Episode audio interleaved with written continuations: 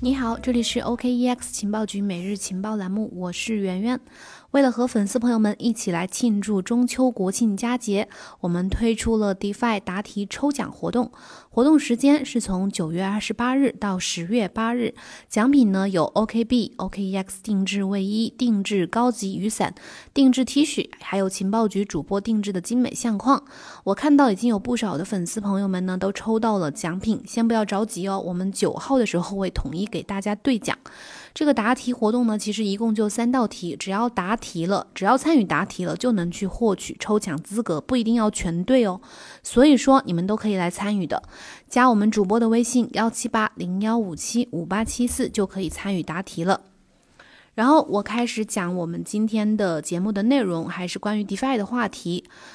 我们都知道，Uniswap 是以太坊上最受欢迎的一个 DEX，就是去中心化交易平台。整个在今年的第二季度呢，都呈现了一个爆炸性的增长的态势。实际上，就在几周之前呢，Uniswap 的交易量就超过了全球最大的中心化交易平台，就是 Coinbase Pro。那在二十四小时之内就处理了价值四点二六亿美元的这样一个交易笔数、交易量。在整个去年这个阶段呢，去中心化金融，也就是 DeFi 的市场，其实是一处于一个瓶颈，处于一个停滞的阶段。直到流动性挖矿，就是今年的流动性挖矿和这个代币治理的概念被广为接受之后呢，DeFi 才开始。最终呈现一个井喷式的爆发，这其中呢，以 DeFi 流动性挖矿最引人注目，众多代币的暴涨，成功吸引了大量的场外交易者进来这个市场当中，然后渴望财富自由的一些冲动，又进一步的推动了 DEX 的爆发。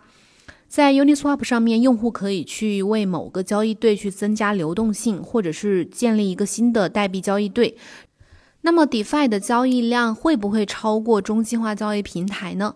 其实我们看到，在 Uniswap 上面呢，用户是可以去为某个交易对增加流动性的，就是也可以去创建新的代币交易对，这就为代币交易创造了一个非常高的、非常大的自由性。由报复心理引发的对 DeFi 治理代币的一个刚性需求，导致了 Uniswap 成为了 DeFi 生态里面必不可少的一个基础设施。但是呢，这并不决定了 Uniswap 能够超越中心化交易平台的一个根本。我们看一下它今年的这个呃爆发期啊，今年的第三季度无疑是有史以来去中心化交易所成成交量增长最快的一个时期。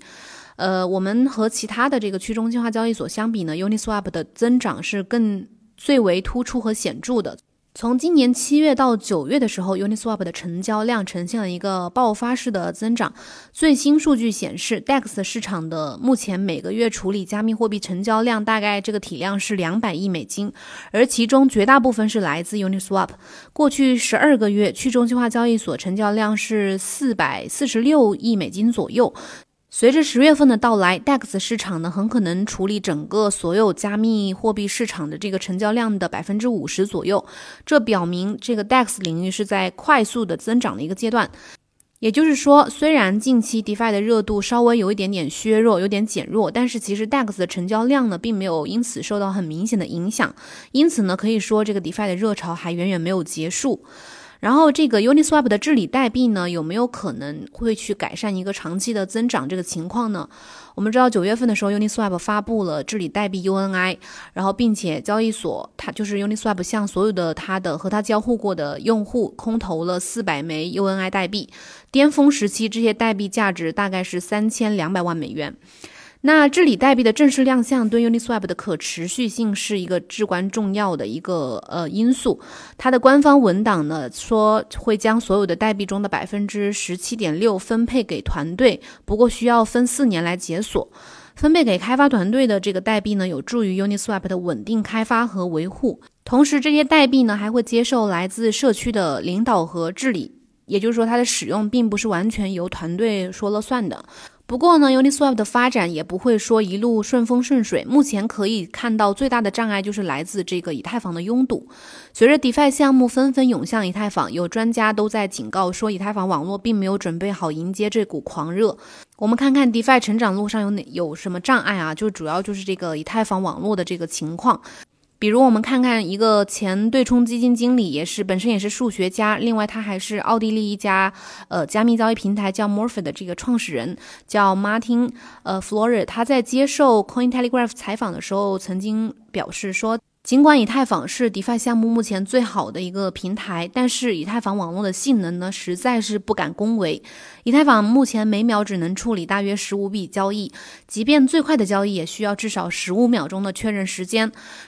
这十五秒对于金融传统金融领域来说真的太久了。那每个人都在使用以太坊的情况下，这就是以太坊拥堵并且进入大规模应用的一个巨大的障碍。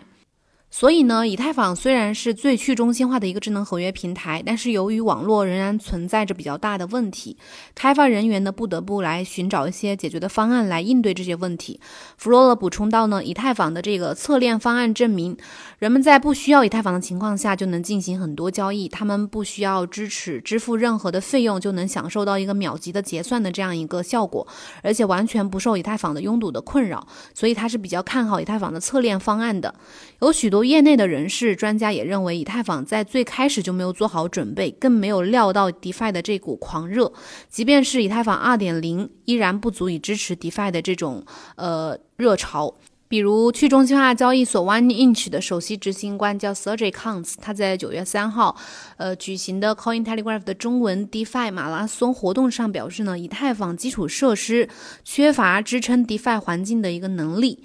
以太坊2.0呢，应该会提高性能，但是高昂的这个 gas 费用呢，依然会吓跑很多新用户。康茨认为呢，我们必须重新考虑这一切，可以将智能合约去迁移到代码当中，但是却无法扩展。为了扩展呢，你必须基于新的分片架构来。呃，创建引入新的协议，在这场 DeFi 的马拉松活动当中呢，呃，另一个专家也发表了看法，就是 Paraswap 的创始人兼 CEO 叫 Monia Benchmelody，他指出，呃，我们需要向终端用户去解释二层网络的一个工作原理，但这项工作呢非常的复杂。另外呢，网络的堵塞，就是以太坊网络拥堵的导致的无法立即向用户支付资金的风险，才是最令人担忧的问题。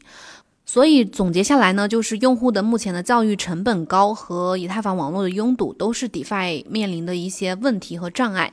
这个 Bench Melody 还表示，并非所有的 DeFi 项目都会迁移到以太坊2.0这个网络上面。以太坊2.0上线之后呢，所有的应用程序都可能需要往新平台去迁移。大型的项目可能已经达成共识会这么做，但是对于一些新项目而言呢，可能有些困难。他们可能还会选择继续的，呃，建立在新平台上来实现互操作性。